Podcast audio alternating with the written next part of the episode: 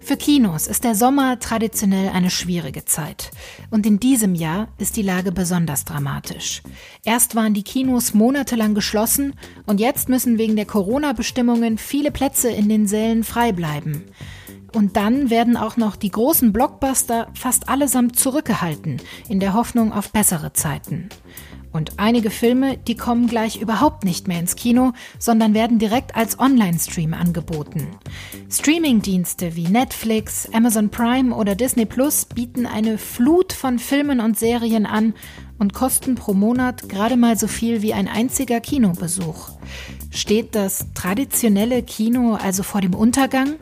Darüber sprechen wir heute im FAZ-Podcast für Deutschland. Heute ist Freitag, der 14. August und mein Name ist Sandra Klüber. Ja, und ich sag mal, Film ab für die heutige Folge. Die schlechten Nachrichten für Kinobetreiber, die reißen in diesem Sommer irgendwie nicht ab. Der neue James Bond-Film sollte eigentlich schon im Frühling in die Kinos kommen. Geplanter Start jetzt ist November. Auch die Premiere des neuen Wonder Woman-Films wurde auf Oktober verschoben. Teure Blockbuster sollen also erst dann in die Kinos kommen, wenn sich das Geschäft vielleicht wieder mehr lohnt, so die Hoffnung. Wieder andere Filme kommen einfach gar nicht ins Kino, sondern werden direkt als Online-Stream veröffentlicht. Jeder Filmfan kennt wahrscheinlich noch diesen Werbeslogan. Kino. Dafür werden Filme gemacht. Aber stimmt das heute noch? Werden Filme noch fürs Kino gemacht? Oder hat das Erlebniskino irgendwie an Bedeutung verloren? Fakt ist, die Branche hat seit Jahren zu kämpfen. Kein Wunder also, dass die allermeisten Häuser in Deutschland mittlerweile zu großen Ketten gehören. Aber es gibt sie noch, die kleinen, unabhängigen Arthouse-Kinos. Eins davon ist in Frankfurt gleich bei mir um die Ecke und mit dem Geschäftsführer Christopher Bausch will ich jetzt sprechen über die Liebe zum Kino, über die Herausforderungen durch die Corona-Krise und auch über die Frage, ob Streaming-Dienste eine echte Konkurrenz sind. Hallo, Herr Bausch. Ich grüße Sie, hallo. Tue ich Ihnen Unrecht, wenn ich Sie als echten Kinoliebhaber bezeichne? da können Sie mir natürlich per se gar nicht Unrecht tun. Das freut mich und ich glaube auch, es trifft zu. Es ist immer schwierig, das über sich selbst zu sagen, aber wenn man so lange Kino macht, wie ich das jetzt auch schon tue, glaube ich, kann man das von sich behaupten, ja. Was war denn Ihr prägendstes Kinoerlebnis? Gibt es irgendeinen Moment, ähm, an den Sie sich erinnern, in dem Sie wussten, ja, das ist genau meine Welt? Ähm, das hat tatsächlich schon ähm, ganz klassisch äh, in der Kindheit angefangen. Also mhm. das waren so die ersten Kinobesuche, die mich damals schon ziemlich verzaubert haben. Damals war mir noch nicht so ganz klar, dass man da später auch mal in diesem Bereich tätig werden kann. Aber es hat sich dann, ähm, ja, wie das so ist, über die, die Zeit äh, wurde klar, das ist der Weg, den ich gehen will. Ähm, ich dachte zuerst, ich ver verirre mich noch in die Produktion, also quasi an das Filme machen aber das Herz ist dann quasi irgendwann im Kino geblieben. Also von daher ähm, ist es ein langer Prozess. Es gab nicht so das eine einschlagende Erlebnis, sondern eher einen, einen, einen langen Weg dahin. Mhm. Was macht Kino denn für Sie aus und vielleicht auch einzigartig? Naja, das Kino ist natürlich seit jeher gewesen und ist es auch heute noch ein besonderer Ort, an dem man gemeinsam mit Freunden oder mit äh, der Familie in einem besonderen Rahmen auf der großen Leinwand eben einen neuen Film oder auch einen Filmklassiker oder eine äh, Retrospektive genießt. Also das Kino ist ein Ort, an dem ähm, Filmkultur gefeiert wird schon seit jeher. Man lernt im Kino fürs Leben und man hat ähm, im Kino die besten Kontakte und den besten Austausch. Jedenfalls dann, wenn man sich über einen Film oder über das im Film gezeigte unterhalten möchte. Mhm. Sie haben vor gut viereinhalb Jahren hier in Frankfurt zwei Traditionskinos gekauft. Einmal die Harmonie und einmal das Cinema Kino. Wie kommt man denn darauf als junger Unternehmer? Das Kino, das wird ja eigentlich schon seit Jahren immer wieder mal totgesagt. Begonnen hat die Reise für mich ja in Aschaffenburg mit dem Casino in Aschaffenburg. Das ist ein kleines Programmkino. Und dann war der Sprung nach äh, Frankfurt quasi lag auf der Hand. Ähm, der Betreiber, der die Kinos vorher betrieben hat, ist in Rente gegangen und hat aufgehört und dann äh, gab es für mich die Option, die beiden Kinos zu übernehmen. Dann hat man da äh, erstmal überlegt und ich hab, bin in mich gegangen, ob ich das machen will, weil das natürlich auch ein größeres Projekt ist mhm. und habe dann aber mich entschieden und habe gesagt, na, in Frankfurt Filmkunst zu machen, Filme auszuwählen mit zwei unterschiedlichen Häusern. Also die Harmonie ist ein bisschen das alternative und jüngere Haus und das Cinema ist ein klassisches französisches Arthouse. Ähm, da hatte ich dann doch einfach große Lust zu, quasi nochmal auch ein Programmkino in der Großstadt zu machen. Und Sie glauben auch, dass das Kino als Ort noch sehr lange Bestand haben wird, oder? Also von totgesagtem Kino halten Sie wahrscheinlich nicht so viel, sondern halten das Kino durchaus für zukunftsträchtig? Ja, auf jeden Fall. Ich muss lachen, weil das Kino ist ja schon so oft totgesagt worden. Mhm. Ähm, also das, ähm, Jahrzehntelang eigentlich schon. Ja, immer wieder. Und das Kino hat ja auch schon einiges mitgemacht. Ähm, natürlich ist es so, dass äh, Corona dem Kino jetzt gerade zusetzt, aber quasi ein, eine generelle Verabschiedung vom Kino, die ist weit entfernt. Also ich kann das als Kinobetreiber wirklich sagen. Das Gegenteil ist der Fall. Also ich glaube wirklich, dass wir nach dieser Krise, die wir akut zu bewältigen haben, ähm, eine Renaissance des Kinos erleben. Ja, durch den Corona-Lockdown mussten ja auch Sie Ihre beiden Häuser hier in Frankfurt im März schließen und haben jetzt seit Anfang Juli auch erst wieder geöffnet. Wie ist denn der Neustart bei Ihnen gelaufen bisher? Ähm, also die Kinos sind richtig, sind seit Anfang Juli wieder auf. Natürlich momentan noch mit ähm, reduzierten Vorstellungen und reduziertem Angebot. Das ist einfach den äh, Hygieneregeln äh, geschuldet und den, den derzeitigen Mindestabstand, den wir einhalten müssen. Also wir haben die, haben alle Kinos und alle Säle wieder offen, können aber nur ungefähr 20 bis 30 Prozent der Plätze belegen. Generell läuft es insofern gut an, als dass unsere Gäste wieder zu uns kommen. Ähm, also die, dieser erste Monat war wirklich sehr gut. Ähm, es waren viele Stammgäste da, aber es war einfach auch ein Publikum da, ähm, das sich wieder für Filme interessiert, weil das war ja so ein bisschen die Sorge, wie geht es denn wieder los nach Corona? Genau, das ähm, wollte ich Sie gerade fragen. Kommen jetzt vielleicht doch auch noch weniger Besucher, weil sich viele vielleicht noch scheuen, ins Kino zu gehen? Also äh, akut ist es so, dadurch, dass wir jetzt die reduzierte Sitzplatzanzahl haben, kann ich nicht sagen, ähm, wie viele Gäste uns fehlen würden. Die, die bei uns auftauchen, sind sehr glücklich und sagen, ähm, sie sind auch mit dem Konzept, so wie wir das umgesetzt haben, also mit den Abstandsvorgaben, den Hygieneregeln, den Reinigungen, sehr zufrieden und sagen alle, das ist super, da kann man auch jederzeit wiederkommen. Wer natürlich zu Hause bleibt, weil er vielleicht Sorge hat oder sagt, er möchte momentan noch nicht mit mit äh, anderen Leuten in einem Saal sitzen, okay und verständlich. Aber bei uns ist momentan eher die Problematik, dass wir so viele Gäste haben und die wenigen Plätze, dass wir oft tatsächlich ausverkaufte Vorstellungen haben und einfach die Gäste nicht mehr ins Kino lassen können. Das heißt, die Corona-Krise ist natürlich auch jetzt nach der Öffnung für Sie wahrscheinlich noch lange nicht ausgestanden. Wie schwer hat Sie das Ganze denn bisher getroffen? Also wir sind jetzt in der schwierigeren Phase ähm, als der eigentliche Shutdown. Wir waren natürlich im März allesamt, also die Kollegen und ich, die ganze Branche, äh, mit der Situation konfrontiert und überfordert und die Kinos waren von heute auf morgen zu. Das gestaltete sich dann alles relativ schwierig und die Mitarbeiter waren in Kurzarbeit und es gab dann auch erste Soforthilfeprogramme auch seitens des Bundesministeriums für Kultur und Medien und ähm, natürlich äh, durch die durch die hessische Filmförderung das, da war eher so eine Schockstarre. Jetzt ist es so, dass es tatsächlich insofern schwieriger wird, weil wir die Kinos wieder aufhaben. Das heißt, wir haben wieder laufende Kosten, wir haben Personalkosten, mhm. wir haben Energiekosten, wir haben also den ganzen Betrieb wieder, haben aber natürlich nicht die Möglichkeit, eben wegen den Vorgaben momentan wirtschaftlich zu arbeiten, weil da quasi gar nicht genug Gäste ins Kino lassen können. Also das heißt, die Phase jetzt ist quasi schwieriger als der eigentliche Shutdown der Kinos. Die Besucherzahlen in den meisten Kinos in Deutschland, die sind ja aber schon auch unabhängig von Corona seit Jahren rückläufig.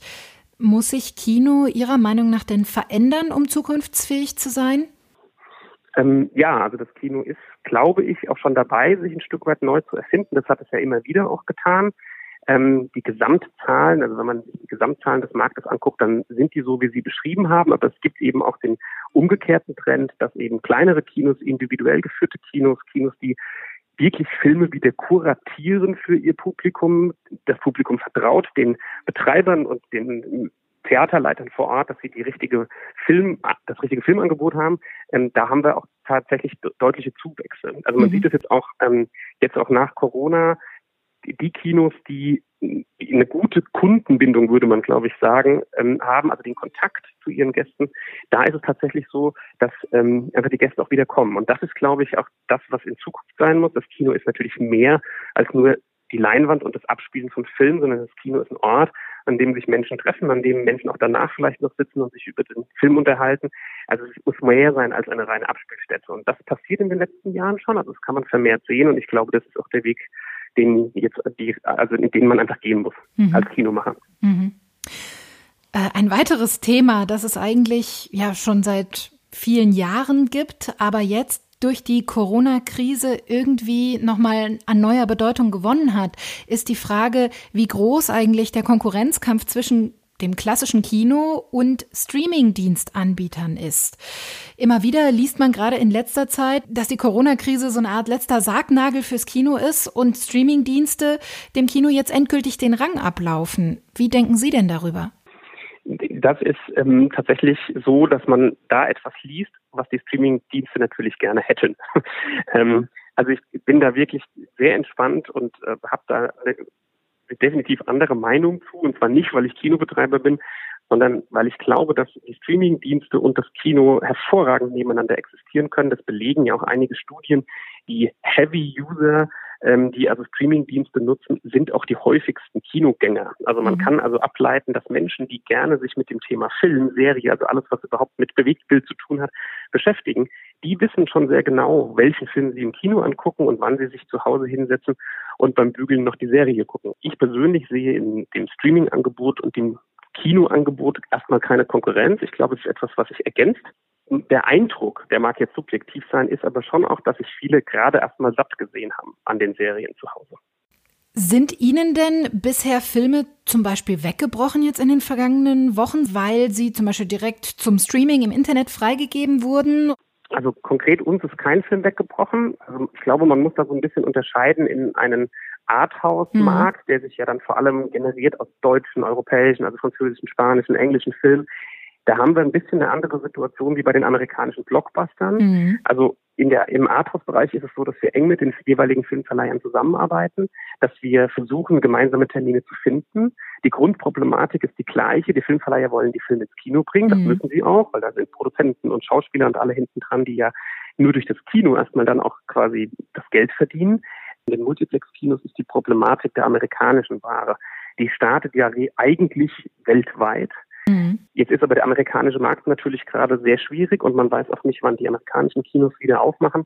Und da ist es dann so, dass jetzt das eine oder andere Filmstudio auch entschieden hat, einen Film auf einen Streamingdienst zu schieben. Ja. Sehen Sie also dann Streamingdienste vielleicht zumindest als eine Konkurrenz für die großen Multiplex-Kinos? Ich glaube, dass sich die, dass wir in Zukunft natürlich ein Stück weit anders arbeiten müssen. Ähm, also auch die Kinos werden nicht mehr alle die Filme, die bisher im Kino gestartet sind, im Kino haben, weil vielleicht der eine oder andere Film dann doch auf einem Streamingdienst läuft. Mhm. Das ist aber nicht ganz so problematisch, weil wir sowieso immer ein Filmüberangebot hatten. Und wenn ein Produzent sich entscheidet, dass er eine Serie oder einen Film für einen Streamingdienst macht, dann ist das per se natürlich erstmal insofern schlimm, weil er den Film nicht fürs Kino macht, aber es gibt ja noch genug Leute und auch genug Nachwuchs, die die Filme im Kino zeigen wollen. Man muss vielleicht wissen, dass Großproduktionen für 100, 200 Millionen Dollar können nur wirtschaftlich sein, wenn sie das Einspiel im Kino haben. Mhm. Also Sie müssen bedenken, der Film wird ja gerade von den großen Firmen als eine als eine Ware angesehen, die mehrmals ausgewertet wird. Also ganz klassisch erst im Kino, dann im Pay-TV, dann auf DVD, dann kann ich mir es bei Amazon runterladen und dann kann ich streamen. Es tut sich ja keiner einen Gefallen, quasi die wichtigste, das ist immer noch das Kino mit zwei Drittel der Umsätze, einfach abzuschneiden und sagen, wir produzieren jetzt nur noch für den Streamingdienst. Also ich sehe das kurzfristig definitiv nicht. Okay, also Sie stehen den Streamingdiensten ganz entspannt gegenüber. Ich fände es sehr schön, wenn wir ähm, mit den Streamingdiensten ähm, insofern sind das ja Streamingdienste, die wir dann haben, zum Beispiel durch die einzelnen Filmverleiher, mit die auch unsere Geschäftspartner sind. Ähm, wenn es da ein Miteinander gäbe, stellen mhm. Sie sich vor, wir zeigen den neuesten Film im Kino und könnten auf den Streamingdiensten, der Gast könnte sich auf den Streamingdiensten dann die Werke der Filmemacher von den letzten Jahren angucken, zum Beispiel. Also ich glaube, dass das Kino als Ort des Filmerlebnisses unantastbar ist und dass es dann die Möglichkeit geben kann, mit den Streamingdiensten noch mehr Informationen, noch mehr Wissen, noch mehr Filme sich anzuschauen, weil das können die Kinos mit den vielen Filmen, die wir haben, gerade gar nicht leisten. Das heißt, auch das wäre für Sie ähm, eine Möglichkeit, das Kino in die Zukunft zu überführen, auch mit Streamingdiensten zusammenzuarbeiten? Das, ähm, das war quasi immer schon auch unser Wunsch, ähm, dass wir, wenn es gewisse Inhalte gibt, also gerade Netflix hat ja zum Beispiel auch einen, einen gigantischen Stock an, an Repertoirefilmen, mhm ähm, die wieder auf die große Leinwand zu bringen. Die Problematik ist, dass Netflix sich momentan nicht als einen Partner der Kinos sieht, sondern klar gegen die Kinos positioniert. Von daher ist es schwierig, momentan zusammenzuarbeiten. Wenn Sie aber zum Beispiel sehen, eine Firma wie Amazon, die ja Filme fürs Kino produziert, mhm. exklusiv im Kino auswertet und dann später bei sich als DVD zum Kauf anbietet oder eben auf Amazon Prime zum, ähm, zum Runterladen, dann ist das ja ein Geschäftsmodell, was für alle Beteiligten nur sinnvoll ist. Abschließend habe ich noch eine Frage an Sie, denn vielleicht haben Sie ja dem einen oder anderen gerade richtig Lust auf Kino gemacht und Sie sind ja der Experte. Was ist denn Ihr Filmtipp des Sommers? Also jetzt läuft ja so langsam das Filmgeschäft auch wieder an. Ähm, der Sommer ist ja klassisch nicht so die ganz starke Kinozeit, aber durch den Stau, den wir hatten mit Filmen nach Corona, ist momentan wahnsinnig ein buntes Filmangebot in den Kinos. Ich kann also empfehlen, kann ich zum Beispiel Ende September den Film Persischstunden, der ins Kino kommt. Wir haben eine deutsche Produktion, Die Rüden. Wir haben momentan im Kino noch Marie Curie. Ich, ich habe jetzt, ich habe jetzt nicht so den einen großen Filmtipp tatsächlich. Okay, aber da sollte doch jeder irgendwie fündig werden. Ja, ich glaube. Also es ist wirklich momentan durch diesen Stau von vier Monaten haben wir wirklich einfach ganz viel Auswahl gerade. Ich danke Ihnen ganz herzlich für das Gespräch, Herr Bausch, und wünsche Ihnen alles Gute. Ich danke auch für das Gespräch.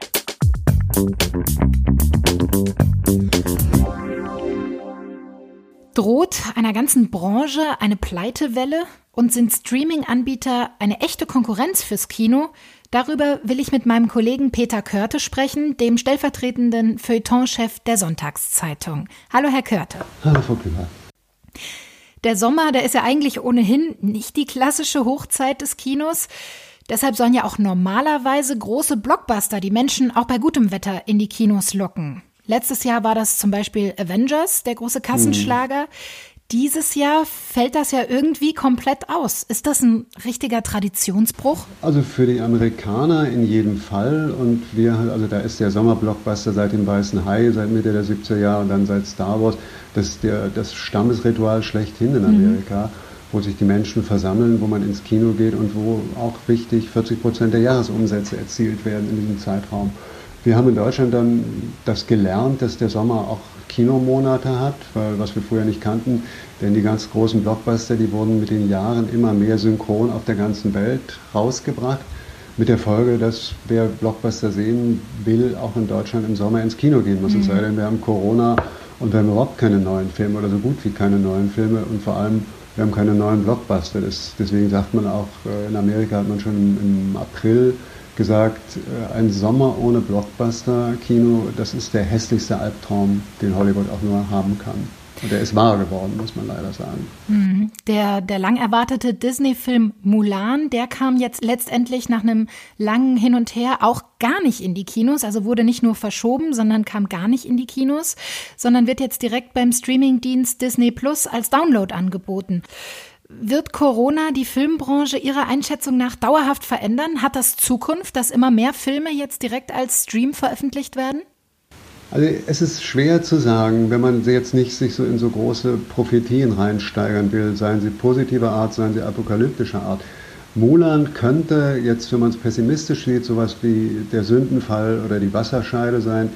Denn ein Film, wo man die größten Hoffnungen im Sommergeschäft, im mhm. Kinosommergeschäft geknüpft hat, dass der auf einmal gestreamt wird bei Disney Plus, man muss sagen, mit einer Zusatzgebühr von 30 Dollar in Amerika. Ein stolzer viel, Preis für einen Stream. Eben, ne? wie viel es hier sein wird, ist glaube ich noch nicht bekannt, hat Disney Plus noch nicht für die anderen Territorien gesagt. Aber sagen wir es mal so, also die haben diverse Millionen Abonnenten auf der ganzen Welt, wenn die jetzt alle 30 Dollar zahlen dann kommt man womöglich auch in die Gewinnzone mit einem gestreamten Produkt. Und mhm. das wird, ich kann mir vorstellen, dass das Schule machen wird, denn die Kostenstruktur ist ja so, wenn ein Film rausgebracht wird, also ich rede jetzt von den großen Hollywood-Filmen, mhm. wo wir in anderen Größenordnungen uns bewegen als jetzt bei deutschen oder europäischen kleineren Produktionen, dann kriegen die Kinos von dem Erlös, äh, der da gemacht wird, 40 bis 50 Prozent. Die bleiben dann bei so Riesenketten wie AMC in Amerika hängen, die wiederum einer großen chinesischen Firma gehören, aber 40 bis 50 Prozent sind bei den Kinos, wer immer die dann einsteckt.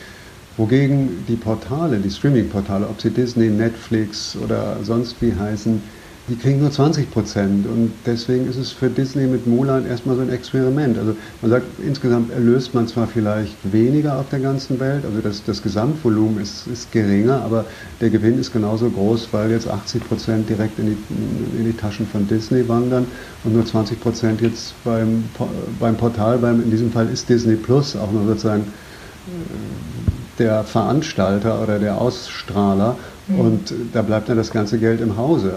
Ich glaube, das ist für viele Leute eine große Versuchung, über solche neuen Geschäftsstrategien nachzudenken. Ich, ich schätze das auch nicht. Ich bin auch ein großer Freund des Kinos. Ich bin einfach altersbedingt auch in dem Kino groß geworden und aufgewachsen. Und für mich ist eine Welt ohne Kino eine schlechtere Welt. Aber das spielt bei solchen Business-Überlegungen natürlich eine sehr, sehr geringe Rolle. Mhm.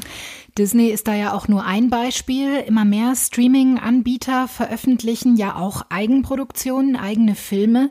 Inwiefern kann das denn den gesamten Filmmarkt auch verändern? Es hat ihn ja auch schon verändert. Das große Regisseure wie Martin Scorsese, die haben jetzt, äh, die haben schon in dem Umfang, wie sie gerne drehen wollen, haben sie schon längst kein Studio, kein Filmstudio mehr gefunden, was ihnen die Sachen bezahlt.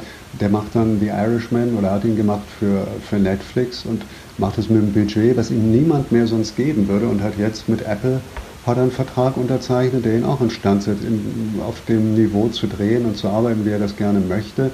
Und wenn dann sozusagen die Leute, die die größten Cinephilen sind, die also immer das Kino verteidigt haben, wenn die jetzt selbst mit Streaming-Portalen mhm solche lukrativen und für sie natürlich nützlichen und auch für ihre Filmkunst in Anführungszeichen irgendwie förderlichen äh, Verträge abschließen, ihre Projekte so sichern, kann man ihnen das persönlich nicht verdenken. Aber es wird die Landschaft natürlich ändern, wenn Leute mit großen Ambitionen sehen, sie kommen besser durch, wenn sie mit einem Streaming-Portal sich mhm. zusammentun. Ob das, wie gesagt, ob es Netflix, Apple, Disney oder wie sie alle heißen, auch die das finanzielle Volumen haben.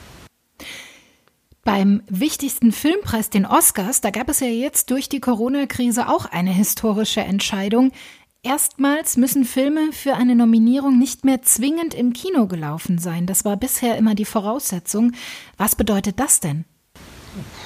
Äh, schwierig. Also ich würde sagen, ein Film wie Roma, der gewonnen hat, den ich für einen sehr, sehr guten Film halte, also kurz gesagt, ich mochte den sehr, war ich nicht der Einzige, damit habe ich nicht exklusiv die Meinung, aber da war natürlich völlig klar, wie auch bei anderen Filmen, das waren Alibi-Beschaffungen. Die sind dann 14 Tage irgendwo gelaufen, sei es in Amerika, sei es in Frankreich. Das mhm. war dann so ein, so ein Publicity-Stunt. Also seht, wir haben den ins Kino gebracht, aber de facto... Das war ein Netflix-Film, ne? Ein netflix -Signal. Genau, genau. Und dann, da ist dann, die sind dann ein, zwei Wochen gelaufen und jeder, jeder, der ein bisschen was davon versteht, weiß natürlich auch, in ein, zwei Wochen kann man niemals das verdienen, was man von so einem Film finanziell erwartet. Aber man hat ihn laufen lassen, damit man sich qualifiziert für Festivalteilnahmen, für Oscar-Teilnahmen.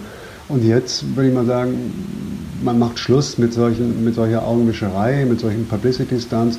Für mich ist das jetzt nicht der große Sündenfall, dass die für die Oscars auch zählen. Es zählt doch, ist es ein guter Film oder ist es ein schlechter Film? Kinobetreiber Christopher Bausch, der hat im Gespräch gerade eben sich stark gemacht für eine Kooperation zwischen Kinos und Streaming-Anbietern. Halten Sie das auch für ein realistisches Zukunftsmodell? Es könnte sein. Das ist, ich, kann, ich bin nicht in der Lage, das durchzurechnen. Ich glaube aber in dem Moment, wo die Rechnung von den verantwortlichen und kompetenten Leuten gemacht wird und sich ergibt, dass das nochmal eine, Anschubwirkung hat, die zu, im Kino zu zeigen und die Leute sozusagen anzuteasern, die es nicht geschafft haben, das in zwei Wochen zu sehen, aber wissen, das ist toll, das kriege ich demnächst im, im Stream, dann wird man dieses Modell durchziehen. Und da wird man dann auch äh, letztlich die Kinos äh, als einen Durchlauferhitzer benutzen, um es mal so polemisch zu sagen. Das finde ich nicht gut, aber ich sehe die geschäftliche Logik, die dahinter stecken könnte. Mhm. Sie haben es gerade schon angedeutet, Ihr Herz schlägt auch fürs Kino. Hat das Kino in seiner jetzigen Form aber eine Zukunft? Wie schätzen Sie das ein? Ich würde sagen, jetzt heute hat Herr Wim Wenders Geburtstag, ist 75 geworden. Der hat die Frage vor mehr als 30 Jahren mal an diverse Regisseure gestellt, haben alle groß geschwärmt. Und Wim Wenders, äh, der es nun wissen muss, nach 50 Jahren Kino sagt, das Kino, wie wir es heute haben, hat keine Zukunft. Nein. Das ist traurig, aber das ist etwas, was ich auch für realistisch halte. Es wird andere gute Formen geben des Filmemachens, aber ob die notwendig an das Kino gebunden sind, würde ich mir nicht trauen, irgendwie eine verlässliche Prognose abzugeben und zu sagen, ich bin überzeugt, in 10, 15, 20 Jahren haben wir immer noch Kinos wie heute. Also ich, ich wäre eher skeptisch, weil am Ende ist es eine große Maschine, es ist ein großes Geschäft, in dem, also wir reden jetzt wirklich in Hollywood von Verlusten von 5 Milliarden und mehr, die die Kinobranche haben wird. Also nur die Kinobranche, nicht die Filmbranche als Ganze, sondern nur die Kinobetreiber. Und sowas überlebt man nicht unbeschädigt. Und äh, das wird irgendwie auch einen Strukturwandel zur Folge haben. Also da bin ich mir sehr, sehr sicher, obwohl ich kein Ökonom oder kein Branchenanalyst bin. Aber manchmal leben Totgesagte auch länger, oder? Das hoffe ich doch sehr. Also ich würde es ich mir zumindest wünschen, aber es ist halt leider so, als das Wünschen noch geholfen hat zu einer anderen Zeit. Und jetzt ist es einfach ein, es ist ein solches Desaster. Ich bin neulich im Kino gewesen, hier in Berlin, am, am Potsdamer Platz, an einem Freitagabend, wo normalerweise irgendwie High Life ist und ähm, im Multiplex da alles voll ist. Und jetzt ist es dunkel, die ganzen Stände, wo man sonst Popcorn, Getränke, Nachos und so weiter kauft, alles zu und dann geht man in einen Film rein und da sitzen dann acht oder neun Leute drin rum, weil es auch kein neuer Film ist, weil ganz wenig Neues gezeigt wird und das hat was, das hat was total Deprimierendes. Mein Kollege Peter Körte, der hofft auf bessere Zeiten fürs Kino, macht sich aber auch keine Illusionen, dass sehr, sehr schwierige Zeiten auch noch in den kommenden Monaten und Jahren auf die Branche zukommen. Ich danke Ihnen ganz herzlich für Ihre Einschätzungen. Gerne. Die Filmindustrie steht also wohl vor grundlegenden und großen Veränderungen. Ob das Kino dabei weiterhin eine bedeutende Rolle spielen wird, das wird die Zukunft zeigen. Und um beim Bild zu bleiben, für die heutige Podcast-Folge läuft gerade schon der Abspann. Ich wünsche Ihnen ein schönes Wochenende. Vielleicht gehen Sie ja sogar ins Kino. Und ich freue mich, wenn Sie auch nächste Woche wieder mit dabei sind, denn dann sieht die Welt vielleicht schon wieder anders aus.